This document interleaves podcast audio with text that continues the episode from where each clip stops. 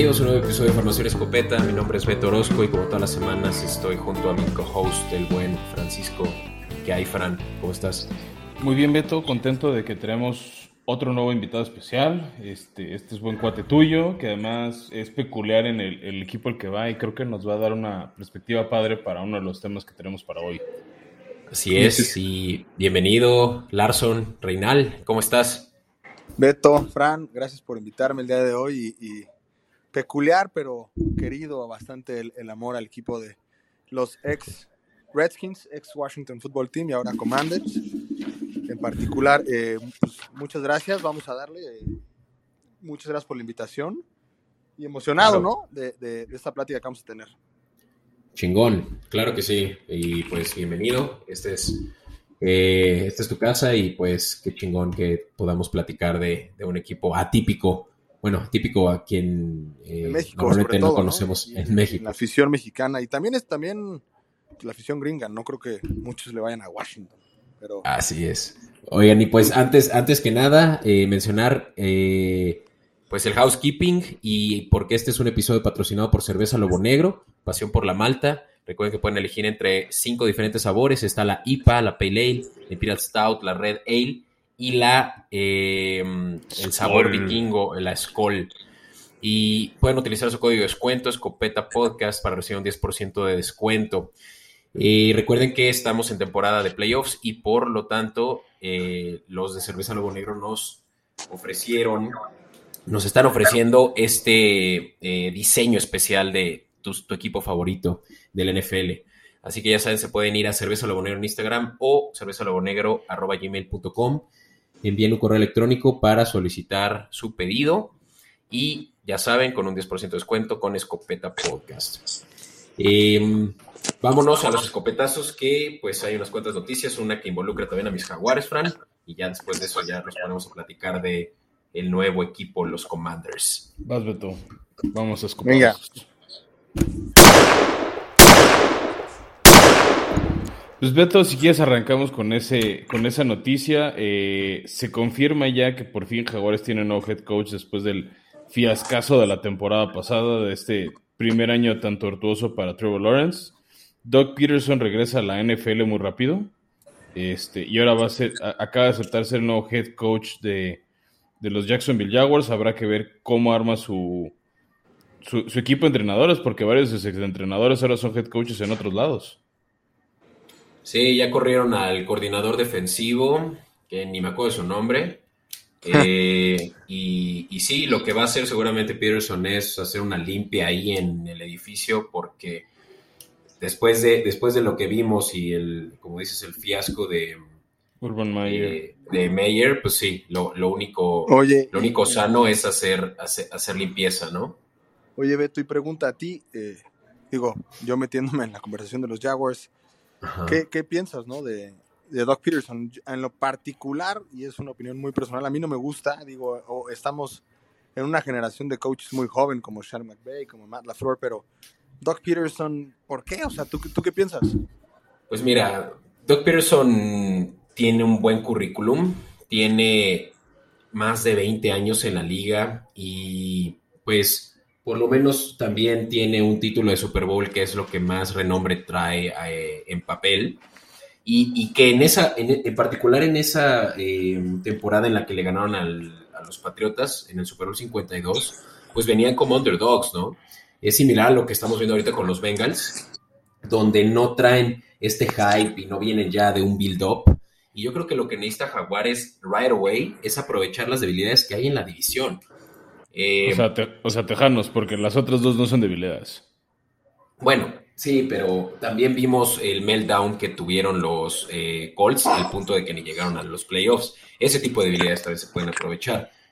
Y ni hablar también de lo de los Titanes, pero eso lo dejaremos para otro momento.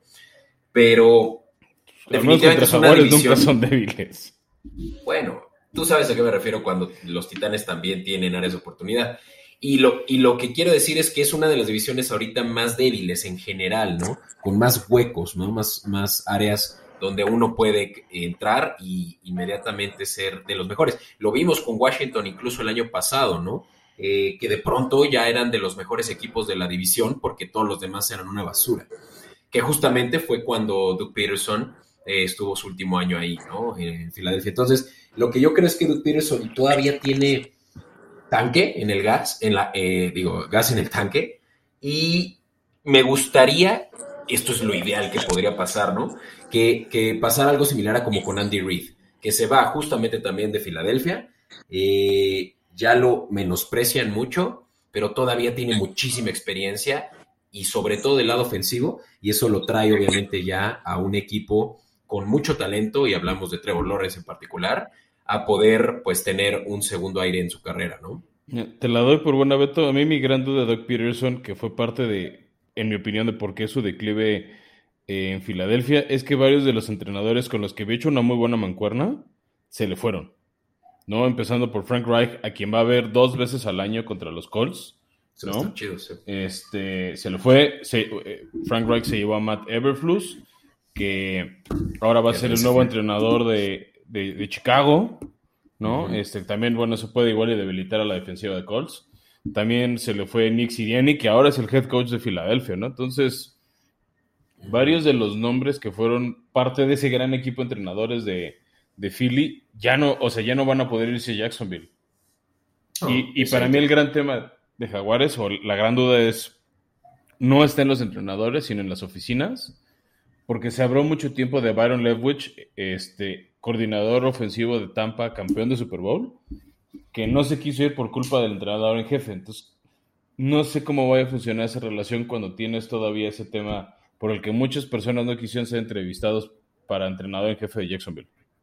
Sí, y dijiste entrenador en jefe, pero más bien el gerente general, ¿no? Es el que ahorita es el... más bien, o sea, nadie quería ser entrenador por ese gerente. Ah, exacto, sí. Sí, el gerente general eh, Valky es el que hoy en día es el cáncer, no so, bueno, ha sido el cáncer de otros equipos y hoy en día es de los Jaguares, pero también ahí en 49ers estuvo haciendo las suyas. Y, es alguien muy difícil con quien trabajar, ¿no? Y fue justamente Jeff Witch que dijo, pues lo quiero, eh, el puesto, pero sin este cabrón eh, siendo mi jefe. Y, y, Beto, perdón que te interrumpa, también es, como decía Fran, ¿no? ese Super Bowl que tiene, que ganaron, que eran underdogs. A lo mejor es oportunidad para que Trevor demuestre algo, ¿no? No sé. En la NFL, afortunadamente, no, no nada más depende de un jugador, pero quién sabe, o sea, es, interesante esa mancuerna Peterson Lawrence. Como te dije, a mí yo no estoy de acuerdo, a mí no me gusta. Eh, al final. Sí, está raro pues es lo que hace de esta liga a lo mejor del mundo, ¿no? Eh, todo puede pasar, ya ves a Joe Burrow este año. Exacto. Sí, la verdad que, digo, no hay mucho que decir ahorita más que pura especulación y nada más que eh, es un trago amargo. La verdad que cuando vi la noticia no lo festejé. Eh, mi novia también le va a los jaguares y, y, ella me dijo, pero pues está bien, ¿no? Es este es, campeón y no sé qué. Y le dije, pues sí, pero pues, por algo lo corrieron y por algo no tuvo un año entero de trabajo. Y, y fue echar a la opción. O sea, realmente espero me, me, demuestre lo contrario, pero hoy en día yo estoy escéptico. ¿no? Así que bueno. Eh, pues ojalá. basta basta de, de esta melancolía. Eh, Fran, ¿Algo más que queramos revisar en cuanto a noticias? Pues mira, otra que se me hizo relevante, obviamente en la ya que ya que pasa el Super Bowl, llegamos los episodios de cada equipo de off-season, este, hablaremos más a profundidad, pero otro nombramiento que salió en la semana hizo mucho ruido, es el de Kevin O'Connell, que va a ser el nuevo entrenador de Minnesota. Este, y ahí te va dos razones por las que veo ruido. Una, Kevin O'Connell todavía tiene chamba, el próximo domingo 13 de febrero tiene la oportunidad de conseguir el segundo anillo de Super Bowl para los Rams de la mano de Matt Stafford, este, Odell Beckham Jr., el que espero sea MVP Cooper Cup, el etc, Pero también el otro ruido que hizo es que al parecer la, entrevista o, el trabajo estaba entre él y Jim Harbaugh, el ex entrenador de los 49ers, ahorita entrenador de los Michigan Wolverines, la, el alma mater Tom Brady, para el que no, no vi que viene a esta universidad. Y recordarán todos a él como el coach que llevó a San Francisco al Super Bowl hace 10 años, creo, contra su hermano. Contra su hermano en Baltimore, exacto. Ajá, y con Kaepernick, ¿no? Exacto. Entonces, en general es un buen entrenador, a nivel colegial ha ido bien. Y lo que oía, este, leyendo de o sea, un podcast, este, bueno, leyendo una página de, de los vikingos, de estos beat writers locales, más un podcast que recomendaban, hablan de que los dos presentaron cosas interesantes, pero que Jim Harbaugh llegó sobrado de soy Jim Harbaugh, yo ya fue un Super Bowl, ve lo que hice con San Francisco, mi hermano es el entrenador jefe de Baltimore. Y Kevin O'Connell llegó con un plan, estudió el roster, dijo, ah, pues mira, yo haría esto, esto. Y además Kevin O'Connell eh, fue entrenador de corebacks de, de, en el aquel entonces Washington Redskins con Kirk Cousins. Y fue como el año que despegó Cousins con él como su entrenador de, este, de corebacks. Entonces, creo que ese fue también por ahí un extra de por qué se inclinó la balanza en Kevin O'Connell. Oye, y ahorita que mencionas de nuevo Washington, creo que esto me gustaría revisarlo al ratito en la, en la cobertura, solo lo voy a plantear ahorita y, uh -huh. y ya nos lanzamos a, a, hablar de eso al rato. Pero, ¿qué pedo que en Washington es como la cuna de todos esos gran eh, coordinadores que luego pasan a ser head coaches y saben que también está por ahí Sean, Mc, eh, Sean McVay, está Matt, Matt LeFleur, Carl Shanahan. O sea, eso está bien cabrón. Sí, o sea, aparte hubo por ahí, este, pues, pues, es que también es la visión de head coach de dar oportunidad a talento. O sea, si, este, si quieres, mira, en vez de profundizar la respuesta, pasamos a la cobertura sí. y con eso arrancamos. Venga, me gusta. In tight coverage. Pues bueno, ahora sí, Beto, vamos a la, a la cobertura este especial de, de los, y arranquemos con eso, ya lo vimos tocado en el episodio pasado. Ya no son el Washington Football Team, ya se quitaron ese nombre supuestamente políticamente incorrecto de Redskins. Ahora son los Washington Commanders. A ver, pausa, ¿cómo que supuestamente incorrecto, Fran? Es como si un equipo se llamara los, eh, ya sabes, eh, iba a decir... Los Nacos del América. iba, iba, a decir justo algo así y ya me iba a lanzar mejor por decir los Pipopes de Puebla pero, ¿sabes? Ah, la poblana sí. perfecta. No, o sea, a ver, o sea, yo, o sea me, es que me cuesta decir porque al final así es. O sea, pero además, o sea, yo siento que es una minoría realmente. O sea, yo vi más muestras de apoyo que en contra. El problema es que las que están en contra del nombre sí son más vocales. O sea. Claro, pero hay, eh, uh -huh. Dale. Digo, dando un poco de contexto. Yo, esto, a mí en lo personal tampoco iban a decir que soy un hater aquí en el podcast, en el podcast pero no, la, a ver, había seis nombres finalistas que me parecían mucho mejores que el de Commanders, ¿no? O sea, Commanders para empezar fue una marca de cigarros hace años. Sí estoy, a ver, yo amaba el nombre Redskins. Eh, de hecho, mi papá, que es por quien yo eh, eh, tengo tanto amor a este, a este equipo, que ahorita profundizamos en ese tema, pero él, él pues de nacimiento fue pelirrojo y, y, es y tiene la tez roja, entonces de hecho a mi papá le apodan el rojo y pues él era un piel roja, él era un Redskin, ¿no? Entonces Red Hawks, ese me gustaba. Red Yo por ahí vi Red Hawks y Wild Hawks, que también me gustaba esa idea. Hasta la mascota se veía chida. El equipo de, de, de, de, hockey que están los Blackhawks, ¿no? Que son de Chicago. Por ejemplo, es otra tribu norteamericana, Digo, o sea, de repente es ahí donde veo el conflicto yo de, exacto. o sea, ¿cómo pueden existir los Bravos de Atlanta, los Cleveland Indians, este, los Blackhawks? pero Redskins sí, o sea, es como, o sea, me cuesta distinguir cuándo la línea ya los ofende y cuándo no, o sea, por eso te digo, no sé qué tan políticamente es, qué tanto es hacerle a todos, porque, y creo que fue parte de las decisiones, pues sí, tiene mucha fama de tóxica la directiva de, de, de Washington. Sí. Oigan, ¿y han visto ese meme de un indio con una playera de lo que parece ser el logo del eh, el logo antiguo de los Redskins, pero que se llama Caucasians? no tan fanático de memes, pero si lo tienen por ahí. Está de huevos. Sí, te lo, voy, te lo voy a echar aquí abajo del agua porque no lo quiero postear en redes sociales porque vamos a causar controversia. ¿vale? Pero sí, justo, justo es lo que digo, o sea, y bueno, ya para no, no, no indagar mucho en eso porque ya lo platicamos hace dos años y ha sido un tema recurrente, creo que es algo que se necesitaba hacer, sobre todo por todo lo que había alrededor de ese equipo. Si, si ese equipo ya hubiera tenido eh, digamos, bien justificado el nombre, no hubieran habido estas acusaciones de racismo, eh, puede que lo hubieran podido pasar bajo el agua, ¿no?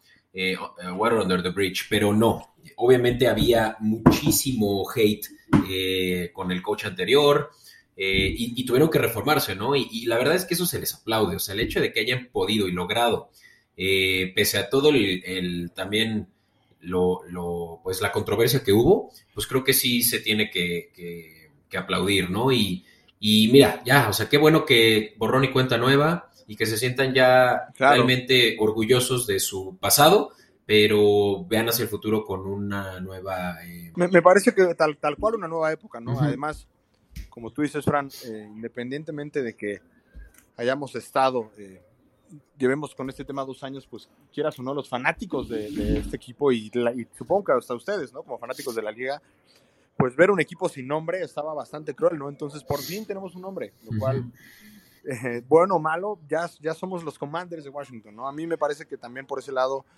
pues ya, borrón y cuenta nueva y empezar desde ahí, ¿no? No, claro, eso sí creo que ayuda mucho. Y regresando un poco a lo que decías de las opciones, mi único verdadero conflicto con el nombre es, ¿por qué si tu, o sea, tu ciudad empieza con W, el nombre de tu equipo, o sea, tu, tu mote, tu mascota, es con C?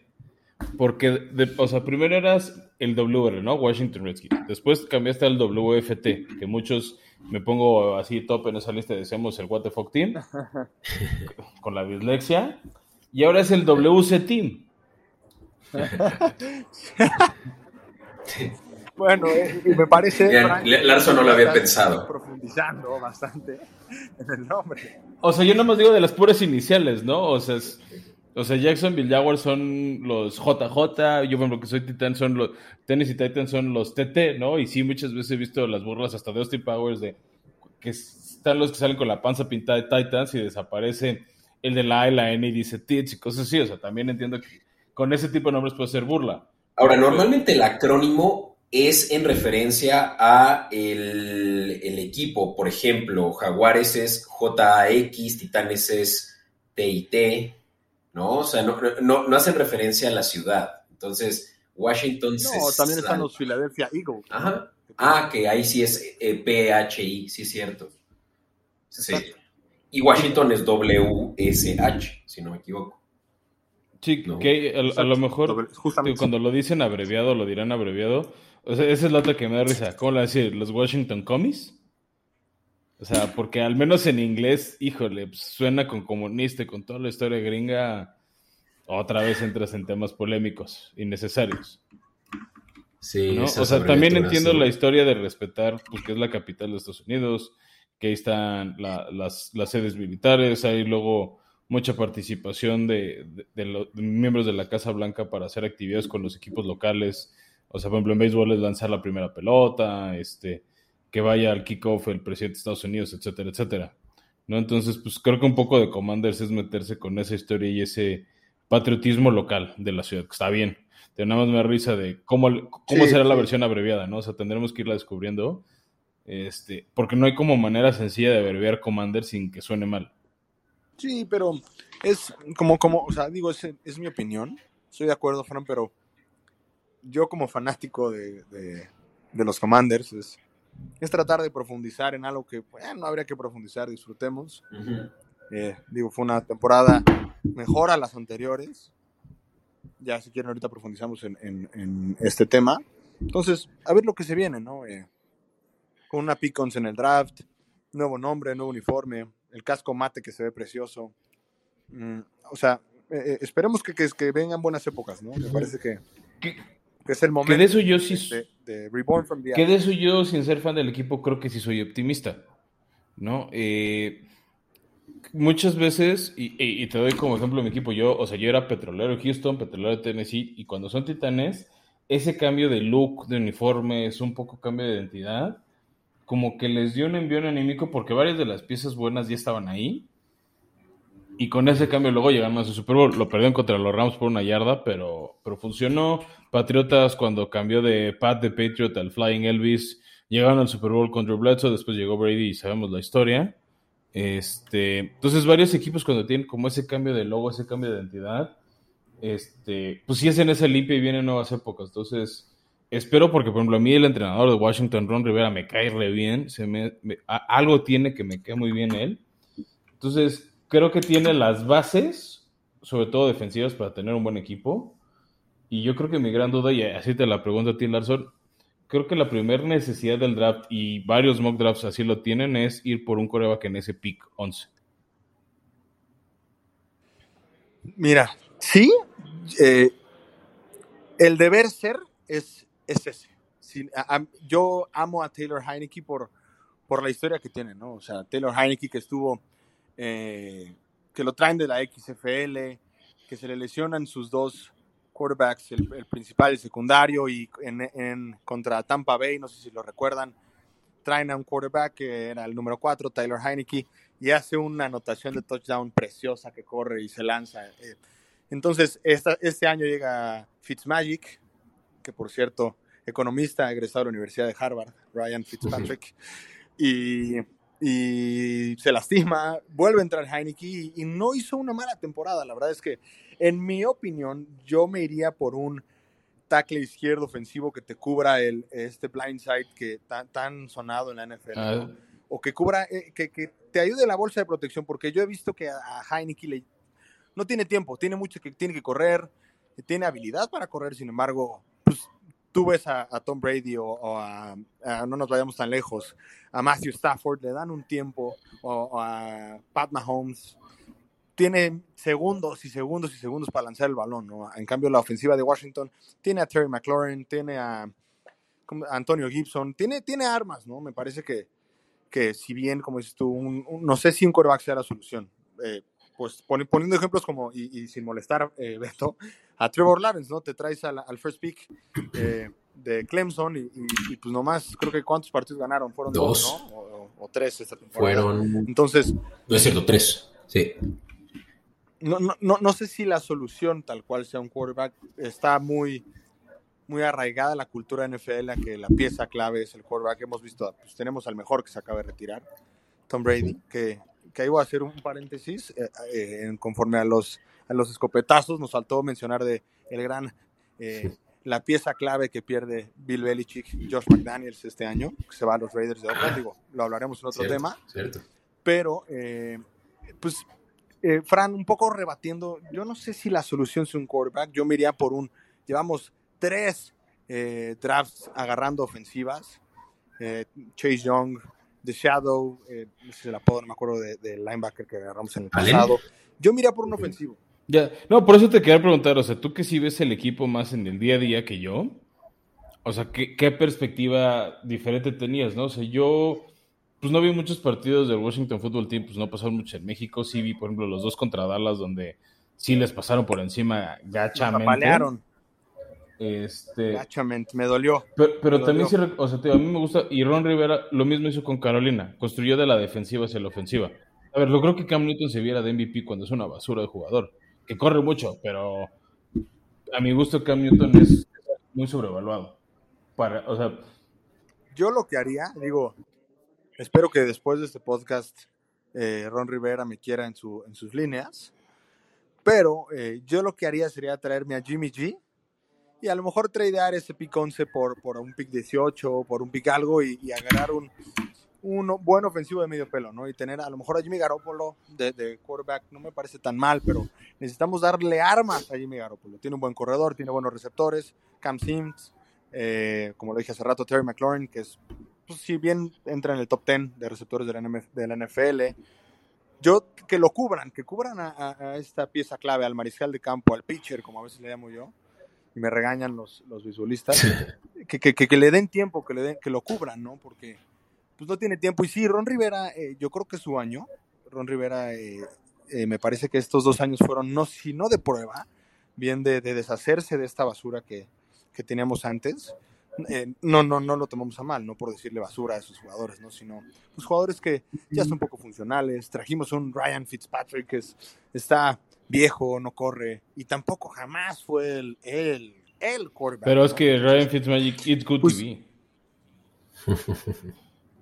Sí, vende, vende, vende y vende, pero, pero pues, no, nosotros no queremos vender. Eh, eh, no sé si lo sabían, pero los Redskins de Washington es de los equipos más ricos del NFL.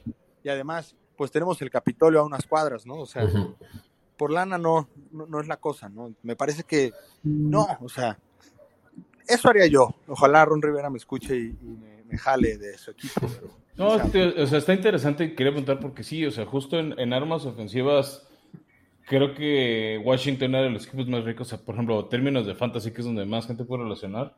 En general respondían todos, Ajá. ¿no? O sea, tal vez no te daban los puntos de un Cooper Cup porque no tenían todos los receptores juegos de 300 yardas, o 200 o 100 yardas y dos touchdowns, pero te sacaban una buena cantidad promedio, ¿no? Este, También por ahí corredor McKissick tuvo muy buenos partidos. O sea, sí, comparto, comparto el que no me había puesto a pensar que tal vez la línea ofensiva podría ser la solución. Finalmente ese es luego el tema este, con varios equipos. O sea, Beto y yo lo hablamos hace un año de, de Joe Burrow, que pues si no le reforzaban la línea y por eso sonaba para el draft Penny Sewell en vez de llamar Chase, pues corría el riesgo de sufrir, sufrir otra vez otra lesión y perderse. ¿No? Al final, no le, o sea, está en el Super Bowl, pero contra el pass rush de Rams vamos a ver qué tal. Por ejemplo, en divisional, Tennessee les hizo nueve capturas y de milagro no se lesionó. Entonces, este, y, y- y Sí, Washington ya- tiene esa historia, ¿no? O sea, la- creo que la más sonada, este, Beto, tú ni habías nacido, pero había un hombre llamado Joe Theismann, que fue Ujú. quarterback de, de Washington, de Washington. y tuvo, un- y tuvo una de las lesiones más feas que puedes ver en video, Sí, sí. justo porque el tackle izquierdo, el del lado ciego, no protege bien, y le dieron un, man- un calabazazo al pobre, que acabó su Le carrera. subieron la pierna. Y de Sí, hecho- se la subieron. Y, y- y de hecho, pues hubo muchos comentarios cuando fue la lesión de Alex Smith, igual en el mismo campo, con el mismo lado ciego, de, o sea, como que hay una maldición en el FedEx Field de, de que varios quarterbacks y más de Washington se lesionan así. Entonces me hace muy interesante pensar en cubrir el lado izquierdo, el lado ciego de, de Heineke y darle un año más de oportunidad. Claro. Y ojo, tiene eh, contrato por dos el- años. O sea, lo contratamos por dos años. Te digo, está Jimmy Garoppolo, está, está por ahí eh, flotando, ¿eh? O sea, no, no, no, yo tengo la esperanza, no me disgustaría traer a Jimmy Garoppolo. Y, y como decías tú, ¿no? Eh, habrá que, que especular, ahorita que mencionabas a, a Cooper Cup. Eh, digo, no es tema de Super Bowl, ni, ni este podcast no va para allá, pero Los Ángeles Rams tienen una de las mejores ofensivas. Tienen a Van Jefferson, Cooper Cup, Odell Beckham Jr., eh, Cam Akers eh, y, a, Matthew Stafford. Pero ¿cuánto tiempo le dan a Matthew Stafford de lanzarle un balón a cualquiera de esos tres receptores? Tú mencionaste a Cooper Cup, ¿no? Pero, pero no siempre es Cooper Cup. ¿Cuánto tiempo tiene Matthew Stafford para lanzar un balón de 70 yardas? Todo el tiempo del mundo. Nosotros necesitamos eso. eh, no sé si, si Heineke tenga el brazo de Stafford, pero pero yo creo que tienen las capacidades y, y la historia me parece que está hasta para hacerle una película, ¿no? O sea, este, este underdog que venía desde abajo y que salió para, ganar, para casi, casi ganarle a Tampa Bay eh, para un pase a playoffs. O sea, yo tengo la esperanza de que Heineke haga, haga buenas cosas y yo me como, di- como ya digo, para, para cambiar eh, eh, de este tema, yo me por un ofensivo, ya sea un tackle o un no sé, a lo mejor no, no, un, un tight end no, tenemos buenos tight ends. Este. Sammy Reyes, el chico. No, te voy a decir también qué necesitan. Eh, de los principales needs que tiene Washington es eh, safety y linebacker. Ahí es donde también van a tener que voltear en el draft, donde hay buenas opciones, obviamente se les van a ir las principales. Eh, hay un top 3 safety, Kyle Hamilton, del cual plati- platicaremos mucho ya en el offseason. Eh, pero por ahí le- les- sí les podría caer eh, un, un par de, de buenas opciones o incluso de coreback. Uno de, los, de las principales opciones de coreback que no es favorito, por lo cual se podría, podría estar disponible para cuando Washington esté eh, escogiendo, es Sam Howell de North Carolina, eh, coreback. Sí, sí, sí. O Desmond Ryder de Cincinnati. Ellos son, digamos que, late first pick. eh, Lo chistoso, value. Beto, Nada más ya si quieres luego cuando hagamos la cobertura del draft lo tocamos bien. Varios de los primeros mock drafts no sacan coreback en los primeros 10 picks. Porque varios de esos equipos al parecer ya están casados y el primer pick de coreback lo ven varios expertos este, para Washington, para los Commanders, con Matt Corral. O sea, me llama mucho la atención que, o sea, obviamente nadie está contemplando un trade de, bueno, te doy 19 picks a la Rams y como le hizo Rams te doy- y voy por el coreback en el pick 1. No, ha- no, no has escuchado eso hasta el día de hoy. Hacia marzo, Sí. tal vez suena. Pero ahorita me, me- me llama la atención este, pues que varios mock drafts, o te estoy hablando de 6-7 que consulté, dan a Matt Corral a Washington. También por eso se me hizo interesante esto de, de una línea ofensiva. Y pues lo que dices de los cuerpos a la defensiva siempre se van a necesitar rotación, ¿no? Son posiciones muy golpeadas. Linebackers, safeties, incluso esquineros, creo que siempre te conviene tener buena competencia en banca. Sí, sí, yo creo que va a ser coreback. Y lo decía Fran, por ahí muchos apuntan a que Matt Corral, que es de Old Miss, eh, Mississippi, se va a estar yendo a, a Washington. Van a haber muchas opciones. Hay por lo menos cuatro corebacks que se podrían ir en la primera o segunda ronda. Por ahí también se habla mucho de este que fue al Senior Bowl, Kenny Pickett, de Pittsburgh. Entonces, en realidad, yo sí seleccionaría un coreback y por fin quitarse también la mala espina de este güey, ¿cómo se llama? El que ahorita está en Pittsburgh. Eh, tu primera selección de hace dos años, eh, Larson. Chase Young, no, no, J- Eh, TJ, no, ¿cómo? Hace Eh, dos años la Fue selección fue Chase Young. Sí, del 96. Entonces, hace tres. eh, el, el coreback sustituto de, de los Steelers, que... ¿Josh Dobbs? No, mira, ahorita, ahorita les digo quién es. Es. Commanders. No, ya no es Robert Griffin III. Ah, ya sé quién es este coreback móvil. Nope. No, no, no, es este negrito, pero eh, tal vez ya ni siquiera está en, en Washington. Dwayne Dwayne Haskins. Haskins. Dwayne Haskins. Fue su primera selección hace tres años y, y pues obviamente que les fue de la patada con, con esa selección porque pues no, no dio el ancho, Y- ¿no? Y, y además fue un draft en el que salieron muy buenos Y jugadores. volvemos a lo mismo, ¿no? Está el caso de, de Robert Griffin III. ¿Qué pasó con Robert Griffin? O sea, es un quarterback. Yo no soy tan fanático de los quarterbacks de color porque me parece que corren mucho y obviamente a mí me gusta que lancen. Digo, esto es cuestión personal, ¿no? No estoy, eh, ni, ni quiero que se malinterprete siendo racista, ¿no? Es un tema personal y de gustos. Ahora, eh, eh, la misma teoría y la misma hipótesis de hace rato, ¿no? ¿Por qué golpearon tanto a Robert Griffin III? ¿Por qué no lo cubrían? ¿Por qué no le daban el tiempo de pasar, el tiempo de correr? Fue un quarterback golpeadísimo, salió lesionado y creo que lo vimos en, una de las finales de conferencia ahí platicando con Andrew Locke eh, ya fuera de campo, ¿no? En la televisión.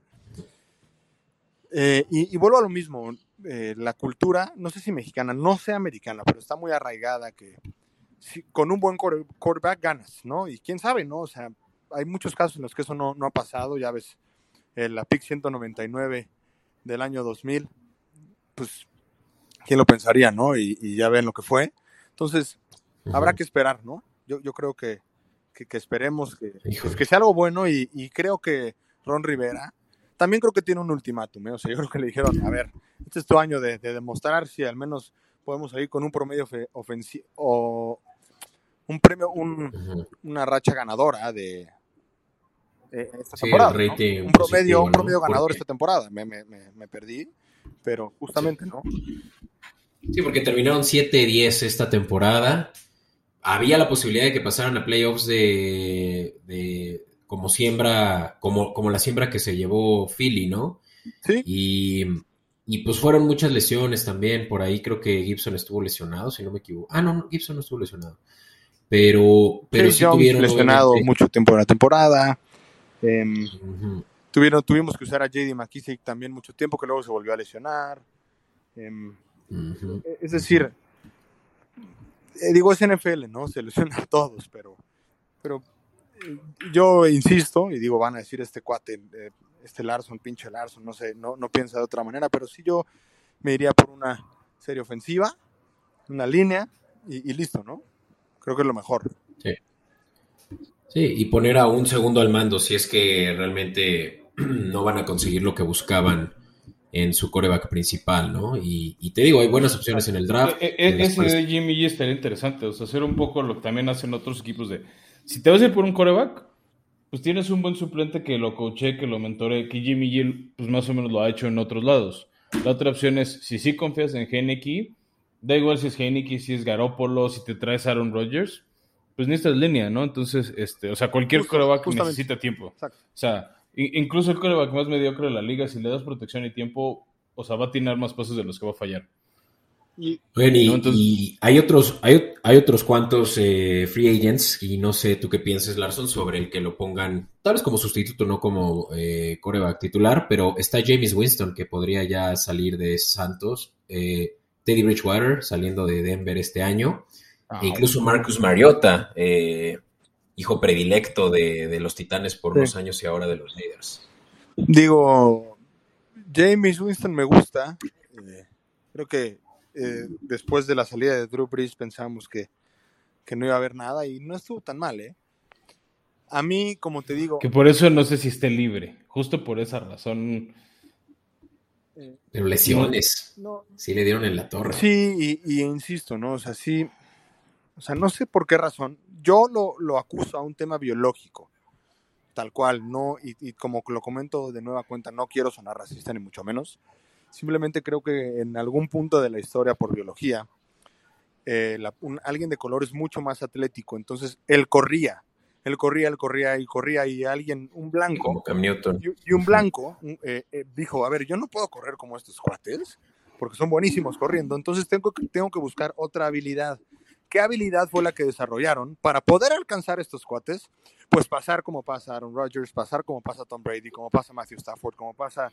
Entonces, a mí me parece que un quarterback eh, blanco sería, como lo ha sido Heineken en estos dos últimos dos años, sería muy atinado. No me gustaría llegar a...